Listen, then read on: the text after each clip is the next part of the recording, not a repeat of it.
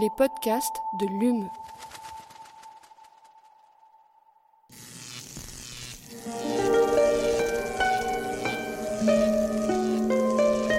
Allume la science. C'est une des nombreuses manières d'essayer de comprendre l'homme. Eh bien, imagine que toute forme de vie sur Terre meurt instantanément et que chaque molécule de ton corps explose à la vitesse de la lumière. Une sorte de, de relativisme absolu. Inversion complète de la charge des protons. La Terre va entendre ces mots. Allume la science.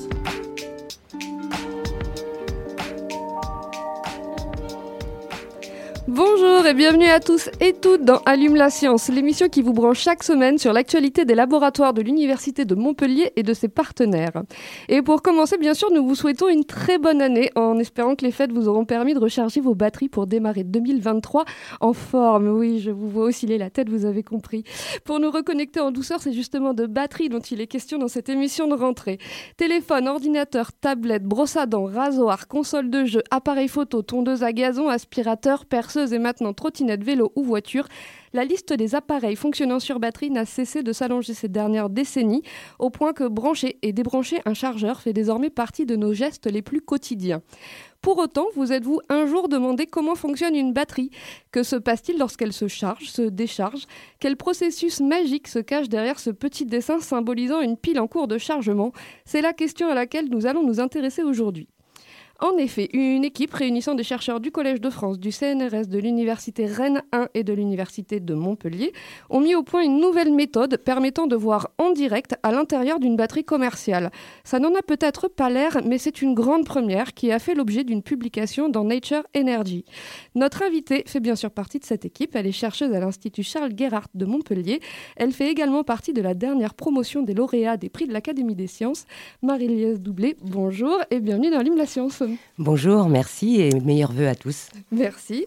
Elle revient chargée comme une pile électrique. Avec moi pour mener cette interview, Aline Perriot. Bonjour Aline. En deuxième partie d'émission, nous partons à Géosciences Montpellier et c'est Michael Bonneau qui nous accueillera au plateau de géochimie. Enfin, l'invitée de la dernière minute s'appelle Aurélie Lieuvain et elle nous présente la saison 2023 des cafés et vidéos du CNRS. La première a lieu le 19 janvier et c'est à ne pas rater. Allume la science, vous avez le programme, c'est parti. Chargement de l'engin terminé. Nous sommes à 0 moins 60 secondes. 59, 58, 57, 56, 55, 54. Et pour commencer, Marie-Liesse Doublé, donc on commence par une question en apparence simple. Qu'est-ce que c'est qu'une batterie? Alors une batterie, c'est un dispositif euh, électrochimique qui va permettre de euh, transformer ré- l'énergie d'une réaction chimique en courant et donc de produire de l'électricité euh, pour utiliser dans vos téléphones portables ou vos ordinateurs portables par exemple. Donc c'est de la chimie à l'intérieur. C'est de la vraie chimie avec euh, une batterie, c'est constitué de deux électrodes, le pôle plus ou le pôle moins qu'on voit en général sur nos batteries quand on les achète. Et euh, entre ces deux électrodes, il y a ce qu'on appelle un électrolyte qui permet de faire passer les ions lithium plus, sodium plus, magnésium 2 plus, etc. Et en fait, au cours d'une charge ou une décharge de la batterie, les électrodes euh, vont euh, s'échanger les lithiums. Donc les lithiums vont passer, les ions lithium plus vont passer d'une électrode à une autre en charge et lycée, de Versailles en décharge. Et du coup, pareil, sur une question qui peut paraître un peu évidente, mais du coup, c'est quoi la différence entre une batterie et une pile? Alors une batterie, c'est un dispositif secondaire, c'est-à-dire qu'il est rechargeable, à la, à la différence de la pile qui, elle, n'est pas rechargeable. Et du coup, vous nous avez parlé de la réaction euh, électrochimique qui se produit. Qu'est-ce qui se passe un peu concrètement quand on, on va brancher le chargeur de notre téléphone ou de- de- d'une autre batterie pour essayer de la recharger Alors quand on, quand on branche sa batterie sur le circuit extérieur, on va fournir une énergie qui va permettre de faire repasser les ions lithium plus et les électrons de l'électrode positive vers l'électrode négative, alors qu'en charge, c'était l'inverse. Donc en charge, il y a l'énergie suffisante, la batterie a accumulé et a stocké suffisamment d'énergie pour que les ions lithium plus puissent passer d'une électrode, la négative, vers la positive, de, de manière spontanée, sans apport extérieur d'énergie. Et puis évidemment, mais il va falloir, pour faire la réaction inverse, cette fois-ci, il va falloir fournir l'énergie qui a été fournie par la batterie en décharge. Donc on refournit l'énergie et on fait les- repasser les ions lithium plus de l'autre côté, donc on replace la batterie dans son état initial. Alors là, vous nous parlez d'ion lithium plus, mais est-ce que toutes les batteries qui existent fonctionnent de la même manière et sur la base de la même réaction électrochimique? Alors les batteries qu'on appelle les batteries métal-ion euh, fonctionnent toutes sur le même principe d'échange d'ions euh, via l'électrolyte entre les deux électrodes. Et les ions peuvent être des ions sodium, lithium, magnésium, calcium, etc. Mais il y a aussi beaucoup d'autres batteries, des batteries euh, euh, qui fonctionnent simplement avec euh, des réactions avec des métaux de transition. Il y a des batteries métal-air. Qui fabriquent du O2 ou qui, qui transforment le, le, le, dioxyde de lithium en enfin, le peroxyde de lithium en oxygène gazeux. Voilà, il y a plein de types de batteries différents. Ce serait, ce serait un petit peu long de toutes les énumérer ici. Alors votre étude, elle suit l'évolution de la chimie d'une batterie commerciale en direct. Donc on l'a dit, c'est une première. On, a l'impression qu'il y a un, secret en fait qui, entoure le fonctionnement de ces piles. Ça veut dire qu'on ne sait pas vraiment ce qui se passe à l'intérieur. Alors en fait, euh, ce qu'il faut savoir, c'est qu'en en laboratoire, on fabrique des piles, des batteries, pardon, qui ressemblent euh, qui sont très proches des batteries commerciales, mais les industriels, quelquefois, pour améliorer leurs batteries, mettent des petites choses euh, dont ils ont le secret et on n'est pas toujours au courant de tout ce qu'il y a dans la batterie. Donc une batterie en laboratoire, en plus d'être euh, à une petite échelle comparée aux batteries euh, industrielles, ben, elles peuvent fonctionner avec un petit peu moins de composants ou de constituants.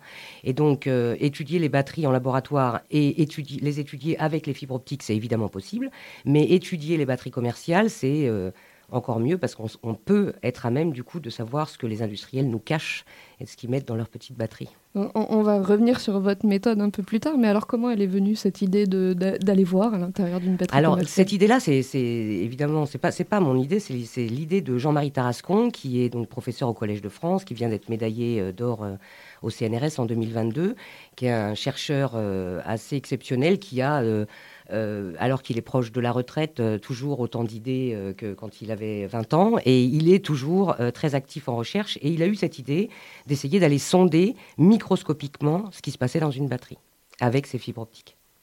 Alors, vous nous avez parlé de justement ce que les industriels nous cachent sur les batteries, mais est-ce qu'il y a d'autres raisons qui font que c'est nécessaire aujourd'hui d'étudier le fonctionnement de ces batteries?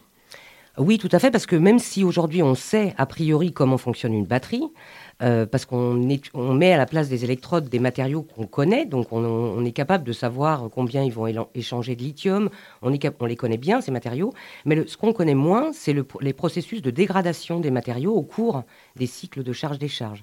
Donc votre batterie, euh, c'est pas à vous que je vais la prendre, euh, elle ne dure pas éternellement et quelquefois on s'aperçoit que euh, la charge est de plus en plus lente, de moins en moins profonde et puis on a de moins en moins d'autonomie dans la batterie. Donc il faut absolument qu'on arrive à comprendre tous les mécanismes de dégradation des batteries. Et c'est grâce en partie à ces fibres optiques qu'on peut y arriver. Alors vous parlez des fibres optiques, donc on y vient à votre à la méthode que vous avez mise au point. Donc euh, je vais reprendre là le communiqué que vous avez que vous avez euh, publié. Donc la technologie que vous avez développée repose sur le transport de la lumière infrarouge dans des fibres optiques placées à travers de la à travers la batterie, pardon. Donc on va on va essayer de décomposer tout ça. Alors d'abord pourquoi pourquoi une lumière infrarouge?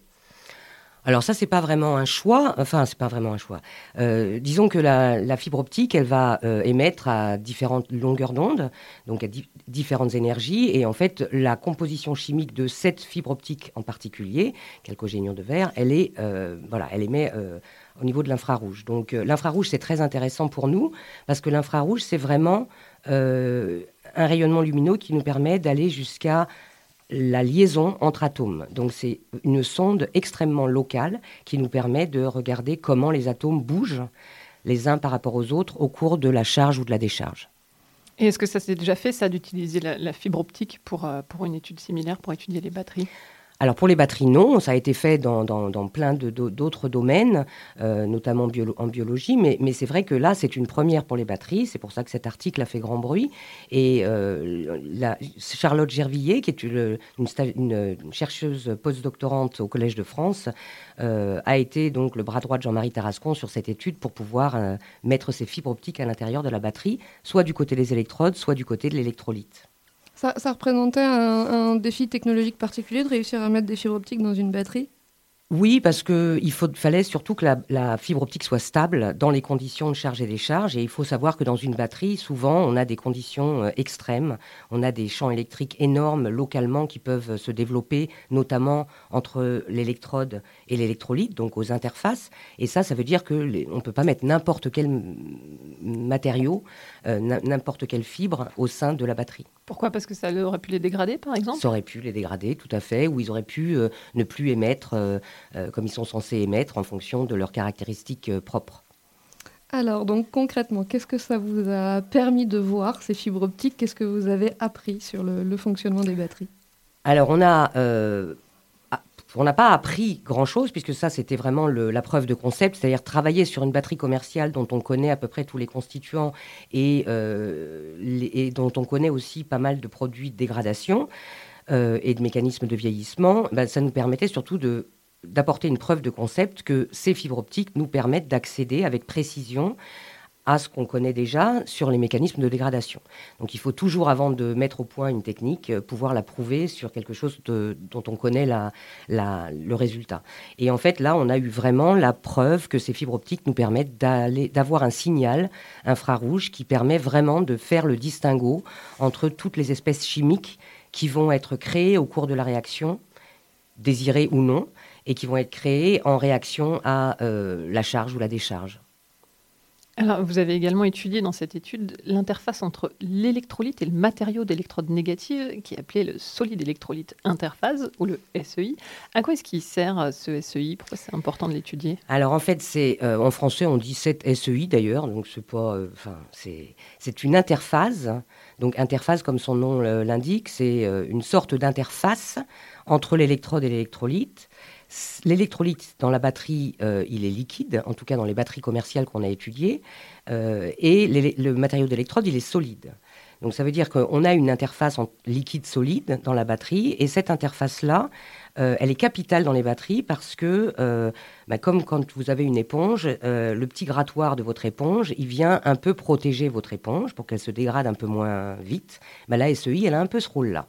Le problème, c'est que en fonction de l'électrolyte qu'on va choisir et de matériau d'électrode qu'on va choisir, en fonction de la composition chimique et des réactions qui se passent, eh ben, on va avoir un électrolyte qui va être plus ou moins imperméable au passage des ions lithium. Et évidemment, on ne veut absolument pas que cette SEI devienne imperméable au passage des ions, sinon la batterie ne fonctionne plus.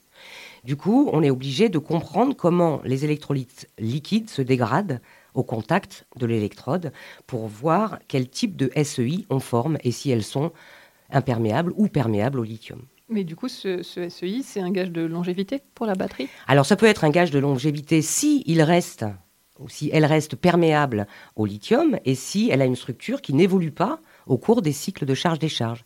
Mais aujourd'hui, on a beaucoup, beaucoup de soupçons sur le fait que une des principales causes euh, des dégradations des batteries et de leur euh, euh, manque d'autonomie au bout de quelques cycles, c'est bien le fait que cette SEI évolue de manière pas tout à fait profitable pour la batterie. Alors vous avez en particulier pu observer en direct ce qui se passe lorsqu'on met en charge une batterie pour la première fois. Alors est-ce que vous pouvez nous, décrire ça? Alors, ben, en fait, oui, quand on, a, quand on prend la batterie au départ, euh, quand elle n'a pas été cyclée, on pense que euh, la SEI n'a pas la forme qu'elle a au cours des cycles. Du coup, c'est très intéressant de pouvoir euh, caractériser cette SEI euh, avant et après fonctionnement de la batterie pour voir si elle a évolué.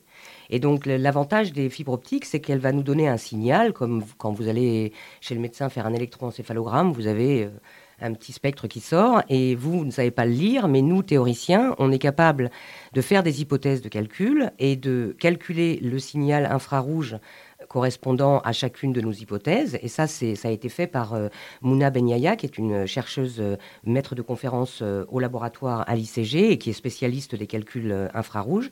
Et elle, donc, elle a modélisé le spectre infrarouge pour qu'on puisse le comparer à l'expérience et en fonction des hypothèses, savoir quelle, euh, laquelle des, différentes hypothèses était celle qu'on observait expérimentalement.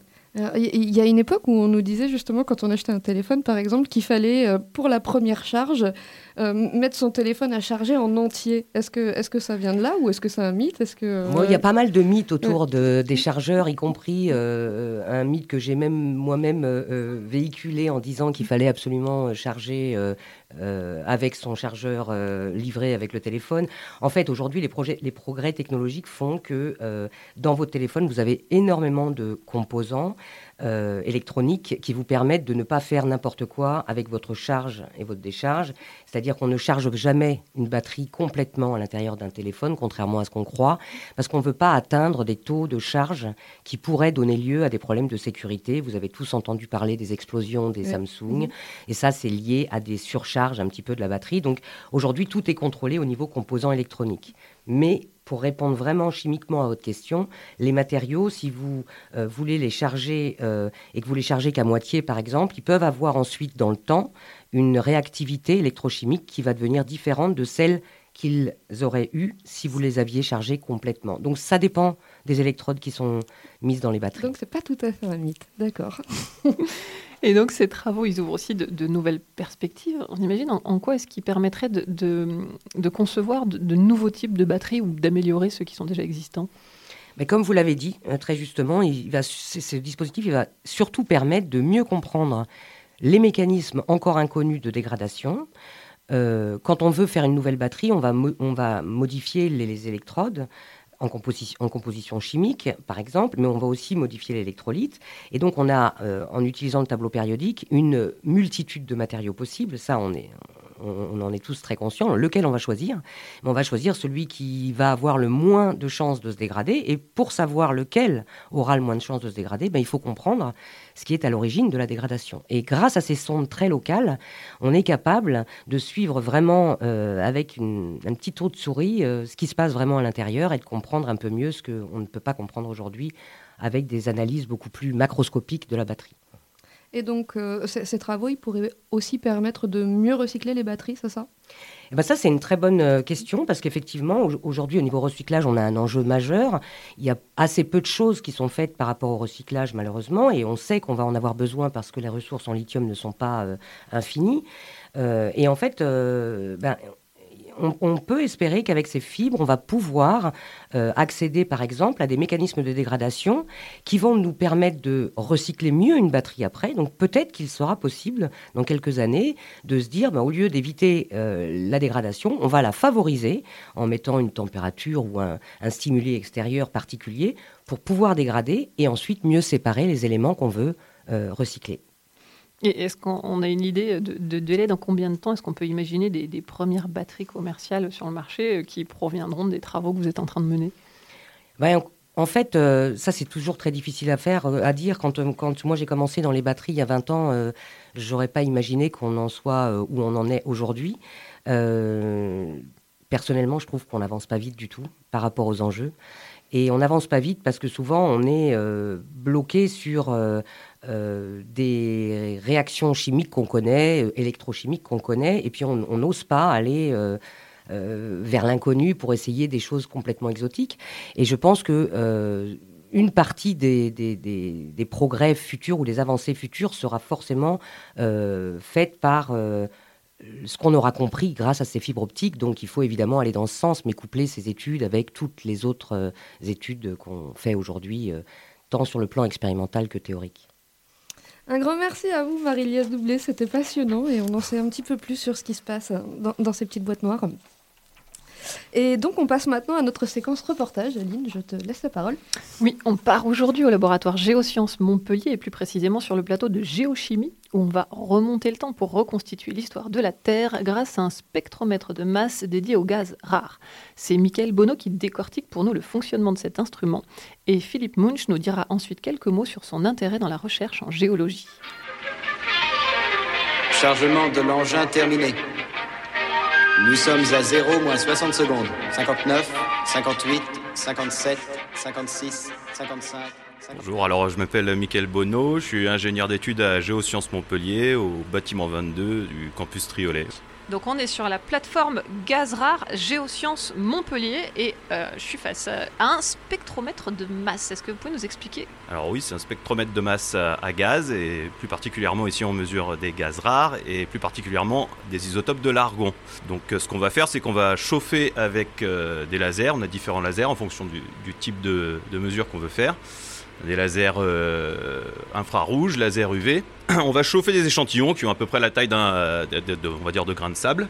Et l'idée c'est de faire dégazer ces échantillons, faire sortir les gaz et ensuite les mesurer dans le spectromètre de masse. Et on peut regarder où est-ce que vous les mettez ces gaz là dans, dans le spectromètre? Ça, ça- Parce que la, la taille d'un grain de sable, euh, c'est c'est une très très très petite quantité de gaz alors que vous allez analyser. Alors c'est quelques milligrammes environ. Et donc là, tout- l'ensemble de la machine euh, est sous ultra vide. Donc on a du pompage euh, primaire, secondaire avec des pompes turbo ioniques. On va faire sortir les gaz de ces échantillons, donc en chauffant, en chauffant avec, euh, avec le laser. Ensuite, on on, va- chauffe à quelle température avec le laser alors, euh, on, on finit autour de, autour de 1000 à peu près. Quoi. Et 1000 degrés Celsius 1000, voire un petit peu plus, ouais. 1000 degrés Celsius. On va, on va fondre à la fin, ça, se termine quand l'étape finale, ça fait une petite bille de verre, quoi. Donc ce gaz qui est sorti, ensuite, on va le purifier par euh, différentes étapes. Et une fois qu'il sera purifié, on va le faire rentrer dans le spectromètre de masse à proprement parler. Donc là, en fait, ce qui va se passer, c'est qu'on va passer, euh, les, les- euh, atomes vont, passer dans une source. Le principe de la source, ça va être de ioniser les atomes. Donc, on va, les atomes, ils vont passer à travers un, flux d'électrons, on va dire, qui vont, les bombarder. Ça va leur faire perdre un, électron. En face, on va leur mettre une haute tension, qui vont accélérer dans un tube. Ils vont passer dans un champ magnétique et, et, euh, et les, les- les plus lourds partiront vers l'extérieur, les plus légers partiront vers l'intérieur. Et donc, en face de, de ça, on va mettre des détecteurs qui vont permettre de quantifier combien on a de, de, de chaque isotope qui sont sortis dans les gaz. C'est un isotope, vous pouvez me préciser ce que c'est? Alors dans notre cas, là, on va mesurer les isotopes de l'argon. Donc ça va être l'argon 36, l'argon 37, l'argon 38, l'argon 39 et l'argon 40. Et donc les échantillons que vous avez, euh, j'imagine qu'on vous les ramène du terrain, ce, gaz-là, il est prisonnier dans la roche. Oui, parce qu'en fait, donc l'idée c'est que plus on va profond, plus, la température et la pression augmentent. Et donc euh, on est sur des, réseaux cristallins qui sont ouverts. Et plus on se rapproche de la surface, plus ces réseaux cristallins se ferment et donc on piège des gaz. Et donc l'idée là, c'est de faire des mesures sur, euh, des radioisotopes, c'est-à-dire on a des éléments pairs, des éléments fils. Et c'est ça qu'on va quantifier à travers les différents isotopes. Et des spectromètres comme ça pour l'étude des gaz rares, il y en a plusieurs à l'université de Montpellier. Alors nous ici on en a quatre. Pour ce type de mesure, on est les seuls. Est-ce que on peut juste décrire un peu là, là ce que je vois, c'est euh, bah, comme on a dit tout à l'heure, un ensemble de, de- de tuyaux. euh, tout passe dans ce circuit-là? Euh, oui, donc bah, l'échantillon il est sous un hublot euh, ultra vide. Toutes, toutes ces pièces sont des pièces ultra vides, donc c'est un hublot à travers lequel on voit un porte-échantillon. le gaz va sortir, il va passer dans tout un tas de tuyaux, des vannes qui vont faire euh, de manière automatique euh, les, les différentes étapes de purification qu'on veut faire. Et le spectromètre à proprement parler, c'est cette machine-là. Une fois qu'on a purifié, on arrive dans le spectromètre. Là, le spectromètre est ici, ouais.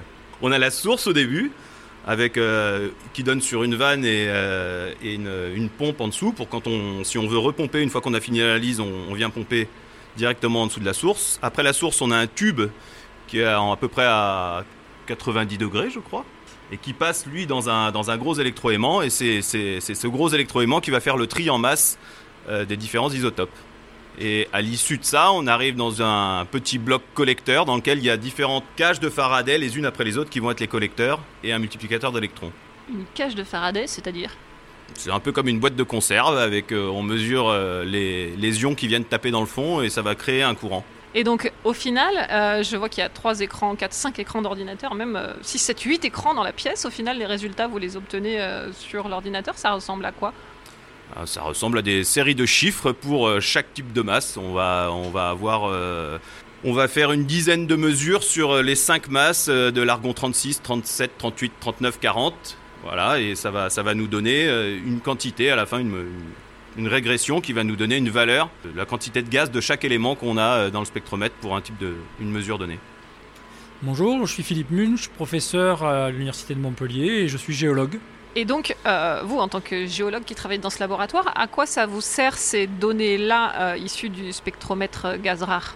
Alors les mesures qu'on fait grâce au spectromètre euh, gaz rare euh, que donc euh, qu'a mis en place et qu'utilise Michael, ce sont des mesures qui nous permettent de calculer l'âge des roches grâce aux isotopes radioactifs Donc, euh, radiogénique, pardon, l'argon 40 est produit par la désintégration du potassium 40. Et ces âges nous permettent de reconstituer l'histoire de la Terre. Donc, il est important, une histoire qui dure 4 milliards et demi d'années. Et euh, ce qu'on fait principalement ici, c'est dater la déformation, et en particulier dater la déformation le plus proche de la surface pour avoir l'âge de fonctionnement des failles, et en particulier les failles les plus récentes qu'on peut trouver à la surface de la Terre. Chargement de l'engin terminé. Nous sommes à 0 moins 60 secondes. 59, 58, 57, 56. Merci Aline pour ce reportage et on enchaîne avec notre invité de dernière minute et aujourd'hui nous accueillons dans le studio la responsable communication du CNRS Occitanie Est, Aurélie Lievin, bonjour. Bonjour Lucie. Et donc bienvenue dans Allume la science. Donc vous êtes venu pour nous parler d'un rendez-vous mensuel du CNRS, les cafés et vidéos. Alors bon, on devine un peu le, le- le concept, mais euh, qu'est-ce que c'est exactement ce rendez-vous? Alors quand ça se passait en présentiel, c'était un café, puis hop, une petite vidéo. Donc euh, c'est un film de CNRS Images. Donc le CNRS a une structure qui s'appelle CNRS Images qui coproduit des films que vous pouvez voir sur Arte, France 5, euh, enfin voilà, toutes les qui en général diffusés. Donc c'est des 52 minutes qu'on sélectionne euh, pour bah, sur les critères qui sont les suivants, ceux qui nous plaisent le plus. Voilà. On essaye de matcher avec les thématiques scientifiques qu'on a ici en région, mais bon, en général, ça fonctionne pas, donc euh, on s'en fout. On prend ceux qui nous, nous plaisent le plus. Euh, parmi euh, donc les nouvelles coproductions que CNRS Images peut nous proposer. Donc toujours avec des chercheurs du CNRS euh, dans... Alors oui, en, en général, il y a une coproduction CNRS Images quand il y a euh, un- une, soit un apport scientifique euh, du CNRS, soit des chercheurs CNRS qui sont interviewés dans le film. Voilà. Très bien. Donc, euh, j'ai regardé le programme. Donc, euh, c'est une vidéo qui est proposée chaque mois. Euh, donc, dans le programme, j'ai vu à la recherche de la musique de l'Antiquité, quand l'homme, ne sont pas là, les animaux dansent. Komdrai, ça, se- ça se dit Komdrai Komdrai, oui. Komdrai à la découverte du premier humain. Donc, on, on- on balaye tout le, tout le spectre de, des Ouais. sciences. On, essaye, on essaye de varier en effet les plaisirs. Alors après, on se rend compte qu'on a quand même une grosse prévalence de sciences humaines et sociales. hein. Euh, alors peut-être pas celui là, quand l'homme n'est pas là, les animaux dansent, qui est sur le confinement en fait, hein, et sur l'effet sur la nature du confinement. Celui-là, je vous le, franchement, je vous le conseille. Enfin, je vous les conseille tous, mais j'ai vu l'épisode. Ça, c'est l'épisode 2 qu'on va diffuser Oui. là, et on a diffusé l'épisode 1 lors du festival Sud de Sud de. Sciences, et oui. il était vraiment Mm. génial. Mm, mm. Je sais pas si tu y étais euh, ici. Je le dirai pas en direct. C'était tôt le matin. J'a- J'allais vous demander justement, est-ce qu'il y, a- y un chouchou dans cette programmation? Donc, euh, euh, vous en proposez. Donc là, si Alors- ça va jusqu'en juin, un par mois, de janvier à juin. Ouais, J'avoue que là, cette année, comme on fait euh, tout en ligne pour des problèmes techniques, en fait, hein, on ne peut pas le faire du, du coup dans notre amphi au CNRS. Donc ça veut dire que le café, vous, vous le payez vous-même, en fait, hein, chez vous. Mais donc, dans le coup, canapé. voilà, dans le canapé, tranquille, à 13h30, un jeudi par mois. Alors, on profite du fait que ça soit tout en ligne pour un, euh, demander à des stars d'intervenir après notre film. Donc typiquement, là, le 9 mars, on a un film qui, c'est- qui, qui est sur Jean Jouzel euh, dans la, dans, dans la bataille du siècle, donc sur le changement climatique. On lui a fait un petit mail pour savoir s'il voulait bien discuter avec nos spectateurs euh, et oui, ce parce que jour-là. dans café et vidéo, effectivement, il y a le café avec un chercheur. Voilà. Et là, eh ben, Jean Jouzel, il a dit oui. Donc, on est plutôt assez contente. Euh, donc, on espère qu'il y aura plein de monde pour la séance avec, euh, avec Jean Jouzel. Après, euh, j'ai déjà dit un peu mon préf aussi. hein. Euh, Enfin, franchement, à la fois l'intérêt scientifique et la beauté factuelle, enfin, la beauté euh, formelle de quand l'homme n'est pas là, les animaux dansent, est quand même assez chouette à regarder. Enfin, tous, tous, ils sont chouettes. Donc celui-là, ce sera en avril. Alors, Celui, ça sera- ouais. sur un, un- un aspect totalement concret, comment ça marche Comment on se connecte Parce qu'ils ne sont pas en accès, on ne les trouve pas n'importe où sur le net, ces films-là. Euh, Exactement, hein, c'est juste au moment où on les diffuse que vous les voyez. Donc vous allez sur euh, le site web occitanie-est.cnrs.fr. Vous avez tout sur la page d'accueil. Toutes les séances ont été mises avec le lien Zoom. C'est à 13h30. C'est en général le premier jeudi. Mais quelquefois, ben, par exemple là en janvier, c'est euh, le 19. Euh, je crois qu'en mai, il y avait des histoires de peut-être de pont ou de vacances. Donc euh, du coup, c'est le 11 mai. Voilà. Mais sinon, euh, c'est le, premier jeudi du mois à 13h30 avec votre café sur votre canapé et, enjoy. Et, pour poser des questions à un chercheur Alors après, ça se passe après le, film, après la diffusion du film, bien entendu. Donc ça se passe tout par ch- chat parce que c'est plus fluide. Donc euh, ma collègue euh, qui anime le café vidéo euh, posera les questions qui seront posées par chat par le public. D'accord, donc le prochain numéro, c'est le 19 janvier. On parlera de la grotte Kosker, c'est bien ça? Oui. Et donc, c'est avec, euh, avec quel intervenant? Alors, ben, pareil que pour Jean Jouzel, comme on- n'est pas limité par de, la géographie, on a invité les protagonistes scientifiques qui sont dans le film. Donc, on aura Cyril Montoya, qui est le directeur de la mission scientifique COSCAR, euh, qui est donc cette grotte ornée sous-marine euh, unique au monde euh, et qui bah, va certainement être submergée dans les années qui viennent. Et donc, un facsimilé a été créé. Donc, c'est l'aventure de à la fois de la découverte de cette grotte et à la fois de la création du facsimilé créé à Marseille. Donc Cyril Montoya sera avec nous. Il est aussi chef du service régional de l'archéologie Occitanie. Occitanie pardon. Et euh, on attend encore la confir- confirmation de Vincent Olivier, qui est géomorphologue euh, CNRS à Aix-en-Provence. Super, donc euh, six rendez-vous à ne pas manquer. Merci beaucoup Aurélie. Merci Lucie. Donc euh, Allume la science, c'est fini pour aujourd'hui déjà. Un grand merci à Naomi Charmetan pour la réalisation de cette émission. On se retrouve la semaine prochaine. D'ici là, restez branchés.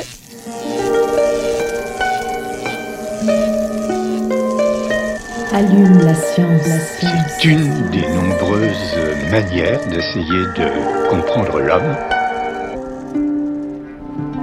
Eh bien, imagine que toute forme de vie sur Terre meurt instantanément et que chaque molécule de ton corps explose à la vitesse de la lumière. Une sorte de, de relativisme absolu. Inversion complète de la charge des protons. La Terre va entendre ces mots. Allume la science.